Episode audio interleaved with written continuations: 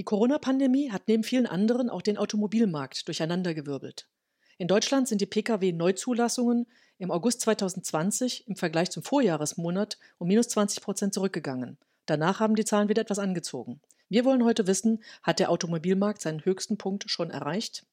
Herzlich willkommen zur zwölften Folge von Managerkreis Impulse, Wirtschaftsdialoge zum Mithören, unserer Podcast-Reihe, heute präsentiert von Young Leaders des Managerkreises.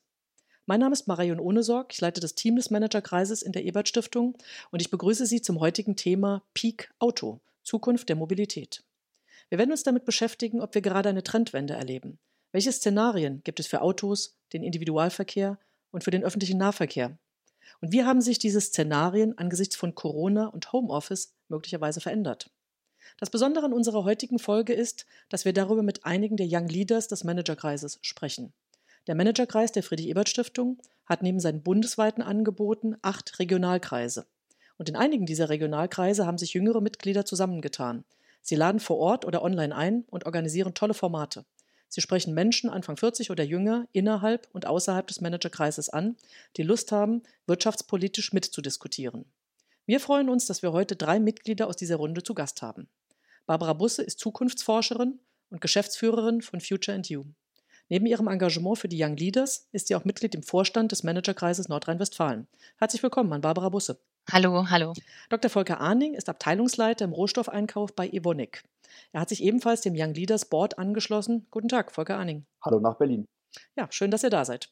Christian Tribowski wird das Interview mit den beiden führen. Er ist Business Development Manager bei dem Unternehmen XIO.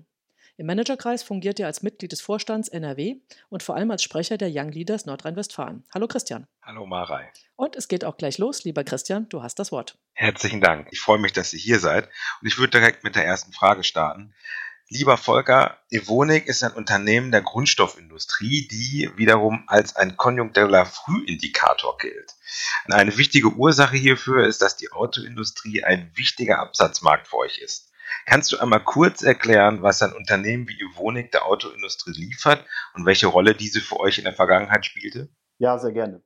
Also die chemische Industrie im Allgemeinen liefert alle möglichen Kunststoffe in die Automobilindustrie. Das sind beispielsweise die Dashboards, die wir vorne im Bereich des Innenraums finden, aber auch äh, Kunststoffe für die sogenannten Under-the-Hood-Anwendungen, also im Motorraum, Kunststoffe, die eher eine höhere Temperaturbeständigkeit haben aber sie tragen auch dazu bei, dass der Motor effizienter den Kraftstoff verbrennt oder auch, dass die Oberfläche bei den Lacken oder auch der Kunststoffteile kratzfest sind. Evonik im Speziellen liefert vor allen Dingen Polyamid-Kunststoffe in die Automobilindustrie, aber auch Additive im Bereich von Schmierstoffen, sodass unter unterschiedlichen Temperaturprofilen ein gleichmäßiges Viskositätsprofil in der Getriebebox entsteht. Das heißt, die Automobilindustrie ist für euch natürlich hochgradig relevant als Absatzmarkt. Und wenn wir jetzt mal uns die Lage in der Automobilindustrie seit letztem Jahr anschauen, wie sieht's da aus? Und lässt sich mittlerweile, so wie Mara das schon in ihrer Anmoderation angebracht hat, eine Trendwende erkennen? Ja, erstmal möchte ich erwähnen, dass nicht alle chemischen Firmen so stark vom Automobilbereich abhängen. Also es gibt Vertreter, die wesentlich stärker in den Automobilbereich liefern als die Evonik. Es ist aber schon so, dass für die gesamte chemische Industrie der Automobilbereich ein wichtiger Absatzmarkt ist. Um deine Frage zu beantworten, würde ich ein bisschen zurückspringen. Ich glaube, dass sich so seit fünf Jahren in der Automobilindustrie letztendlich eine Veränderung in den Benutzungsszenarien der Nutzer ankündigt. Es gibt beispielsweise zum einen den Trend der Elektromobilität, der ja vor allen Dingen durch ein großes amerikanisches Automobilunternehmen aus Kalifornien getrieben wird. Des Weiteren gibt es aber auch Konzepte der sogenannten Shared Mobility, also der gemeinsamen Nutzung von Automobilen. Auch da sind amerikanische Firmen Vorreiter. Wir finden aber auch in Europa solche Angebote. Das hat kurzfristig vielleicht noch nicht so eine Riesenauswirkung auf die chemische Industrie. Langfristig kann man aber schon sagen, dass sich dadurch einiges verändern wird. Zum einen erwarten wir in der Kraftstoffproduktion und auch der Abmischung der Kraftstoffe Veränderungen. Beispielsweise Elektromobilität wird einen Einfluss haben, gerade insbesondere auf die Raffinerien und natürlich auch auf die von zum Beispiel der Evonik angesprochenen Zugschlagstoffe, Additive die da reingehen. Langfristig durch die Shared Mobility sehen wir Veränderungen, was die Nutzungsdauer von Automobilen angeht. Heutzutage ist es ja so, dass ein Auto die meiste Zeit rumsteht und nur einen gewissen Bruchteil am Tag gefahren wird. Das ändert sich, wenn beispielsweise ein autonomes Fahrzeug wie ein Taxi 24 Stunden am Tag äh, durch die Gegend fährt, nur geringe Aufladezeiten hat und ansonsten stärker in Gebrauch ist. Das hat für die chemische Industrie die Auswirkung, dass die Oberflächen einfach widerstandsfähiger sein müssen, einen deutlich stärkeren Abnutzungsverhalten ausgesetzt sind und deswegen letztendlich innovativer sein müssen, langfristiger als das, was wir heute in den Automobilen einsetzen. So wie ich das jetzt gerade verstanden habe, du hast schon beschrieben, dass es mittlerweile zum regulären Verbrenner, der ja sehr wichtig ist für Deutschland, zum regulären Verbrennungsmotor mittlerweile auch Alternativen gibt. Deswegen würde ich jetzt nochmal ganz konkret auf die These eigentlich dieses Podcasts kommen. Haben wir vielleicht oder habt ihr auch in der chemischen Industrie schon im letzten Jahr ein Peak-Auto, das heißt einen Scheitelpunkt beim Absatz von Automobilen in Deutschland gesehen? Und wird es in den nächsten Jahren denn überhaupt wieder zu einem so groß, also einer so großen Nachfrage kommen im Automobilbereich wie im letzten oder im vorletzten Jahr? Gibt's da, habt ihr da irgendwelche, wenn man so will, Prognosen, mit denen ihr arbeitet? Also ich glaube, wir können eindeutig sagen, dass das Jahr 2020 für die Automobilindustrie ein sehr hartes Jahr ist. Das liegt zum einen daran, dass natürlich eine große Investition in ein Automobil, üblicherweise sprechen wir da von der größten oder zweitgrößten Investition im äh, privaten Zyklus der Nutzer, dass das in einem Krisenjahr wie 2020 schwierig ist, so eine solche Entscheidung zu treffen. Zum anderen hat sicherlich auch die Lockdowns in den verschiedenen Ländern beim Konsumverhalten eine Rolle gespielt. Ich persönlich glaube aber schon, dass sich die Automobilindustrie davon erholen wird. Wir sehen jetzt schon leichte Anzeichen im September Anmeldezahlen zu einer Verbesserung hin gegenüber den Vormonaten. Und wir werden sicherlich auch kurzfristig wieder auf ein höheres Niveau kommen. Ich denke, was wir aber schon beobachten werden in einem mittelfristigen Zeitraum, ist, dass sich das Nutzerverhalten stark verändert. Was sich üblicherweise eigentlich nicht verändert, ist das Streben nach mehr Mobilität. Es ist nur die Form der Mobilität, die sich verändern wird und damit die Auswirkungen auf das eben angesprochene Nutzungsverhalten und die eingesetzten Fahrzeuge für diese Mobilität. Herzlichen Dank, Volker. An der Stelle würde ich sehr gerne einsetzen und dich fragen, Barbara. Da du ja Zukunftsforscherin bist, hast du auch noch mal höchstwahrscheinlich ein anderes Bild von dem, was die Automobilbranche in den nächsten Jahren erwarten wird. Und ich würde aber gerne im Jetzt starten und dich einmal fragen, wie ist denn deine Einschätzung hinsichtlich dieser These des Peak-Auto? Haben wir den Scheitelpunkt erreicht? Wie wird es sich von hier aus jetzt so kurz- und mittelfristig weiterentwickeln? Was ist deine Einschätzung? Ja, also mit dem, mit dem Effekt von Corona würde ich sagen, dass der Individualverkehr erstmal ansteigt, auch jetzt vom Winter Weniger Leute fahren tatsächlich mit dem Fahrrad und auch wer sich ein E-Bike äh, gekauft hat, will nicht unbedingt bei minus fünf Grad mit dem E-Bike durch den Wald fahren morgens. Grundsätzlich gab es schon vor Corona einen klaren Trend zu geringeren Absätzen, ziemlich markant sogar. Man hat das der jüngeren Generation zugeschrieben, die sich eigentlich nicht mehr darüber definiert, dass sie ein eigenes Auto hat und auch Shared Mobility stark genutzt hat. Das ist jetzt durch Corona aber auch ein bisschen anders. Im Grunde sind viele Leute sehr gesundheitsbewusst geworden. Health and Safety sind laut aktuellen Studien ein ganz großer Treiber, auch jüngere Kunden, die eigentlich sich nicht als Autobesitzer gesehen haben, doch zum Autokauf zu bewegen. Ich rechne aber nicht damit, dass das lange anhält. Grundsätzlich wir sind ja nicht nur ein Zukunftsforschungsbüro, das ich gegründet habe, sondern auch ein Designbüro, beschäftigen uns auch mit Materialien Grundsätzlich werden die Möglichkeiten, hygienische Materialien, antibakterielle Oberflächen zu schaffen, auch in der Shared Mobility, also in der geteilten Mobilität, immer besser werden. Und ja, die jüngere Generation ist ja komplett anders drauf als, als die ältere, zu der ich mich ja auch zähle mit 40 und ein paar zerquetschte. Und äh, das vergisst man dann schnell. Ne? Es gibt einfach so Paradigmenwechsel und das steht jetzt an. Aber ich habe dich schon richtig verstanden, dass der öffentliche Personennahverkehr natürlich aktuell unattraktiv ist. Genau. Wenn wir jetzt das äh, Szenario weiterdenken und vielleicht das Homeoffice zwar sich als wichtige Säule im Arbeitsleben des Menschen etabliert, aber trotzdem man natürlich mobil sein möchte, dann wird man ja eigentlich auch mittelfristig eher auf das Auto setzen. Das könnte ja wieder dazu führen, dass der Absatz eigentlich steigt. Mhm. Wie ist da die Gemengelage? Ja, ich denke, dass es immer mehr Mobility-Angebote geben wird, also verschiedene Mobilitätslösungen. Das eigene Auto steht, glaube ich, nicht mehr im Vordergrund. Also wir haben, also die jüngere Generation, ich sage jetzt mal so ab 85 Geborene, haben nicht mehr das ganz große Bedürfnis nach dem eigenen Auto. Durch autonomes Fahren, da stimme ich Volker total zu, wird die Auslastung der Autos auch besser. Erstmal, und das ist eine Befürchtung, die Greenpeace auch gerade geteilt hat in der Presse, schätzt man, dass mehr als 20 Milliarden Personenkilometer mehr gemacht werden durch Corona, weil eben äh, die Leute keine Lust mehr haben auf Bus und Bahn.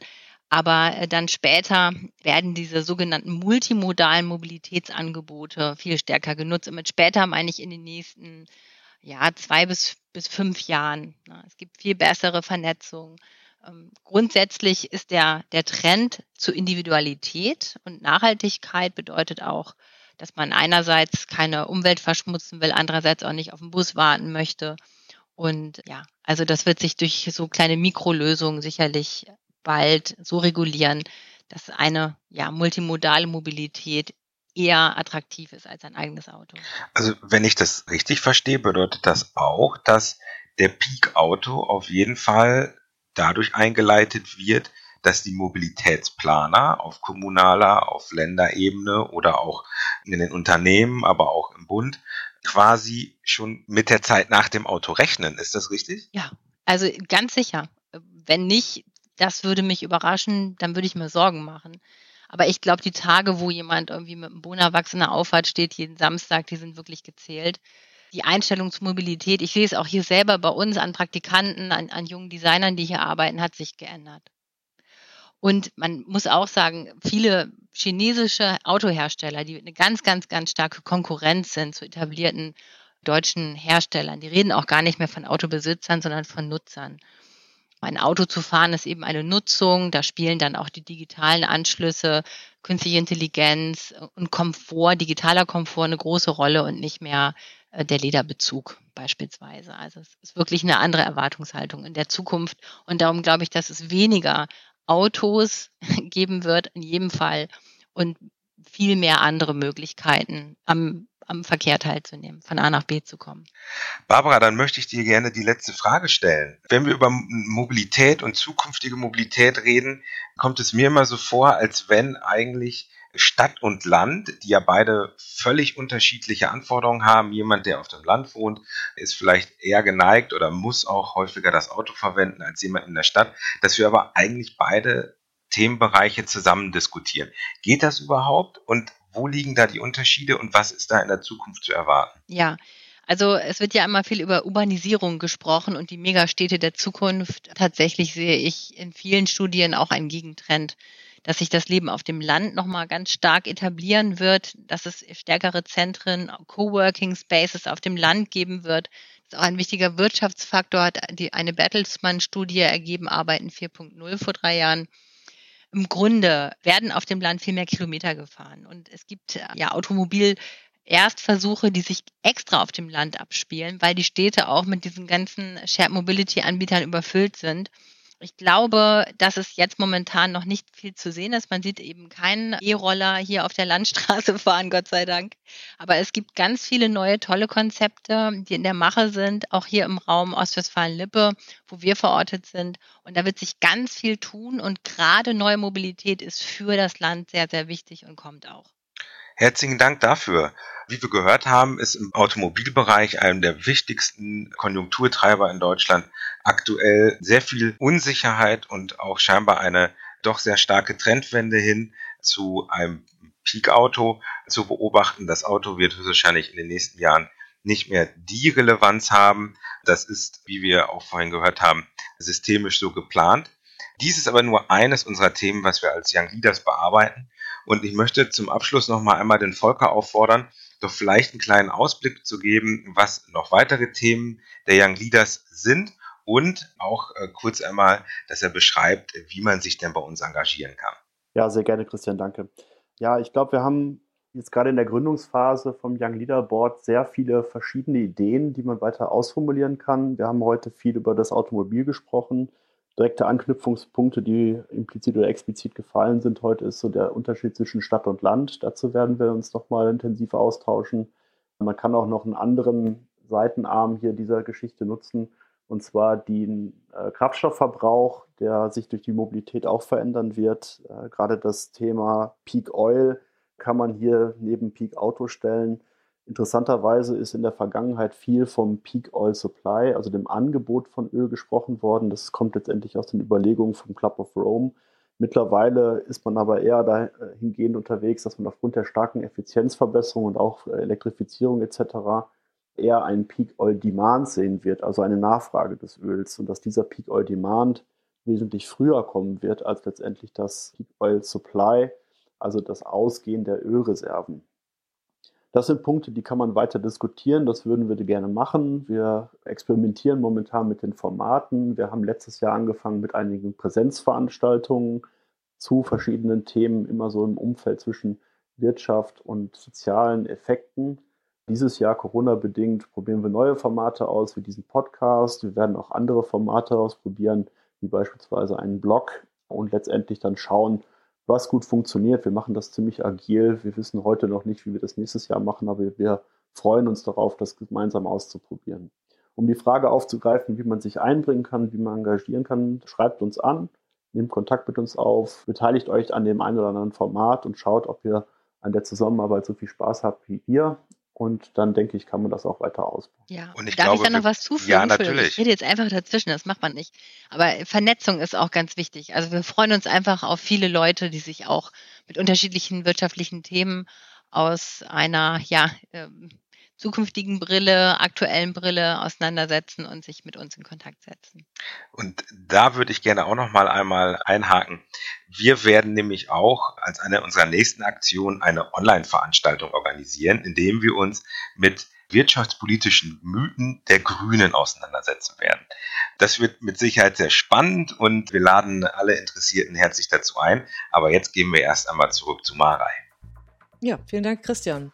Ja, wir haben heute eine Art Audio-Visitenkarte gehört. Einige Mitglieder der Young Leaders aus Nordrhein-Westfalen haben sich vorgestellt, aber auch eindrucksvoll präsentiert, wie ihr Themen aufgegriffen und zukunftsorientiert diskutiert werden. Wir laden in einigen Tagen wieder ein zu aktuellen Wirtschaftsthemen. Hören Sie gern wieder bei uns hinein. Bis bald und bleiben Sie gesund. Vielen Dank. Tschüss. Tschüss. Tschüss. Tschüss.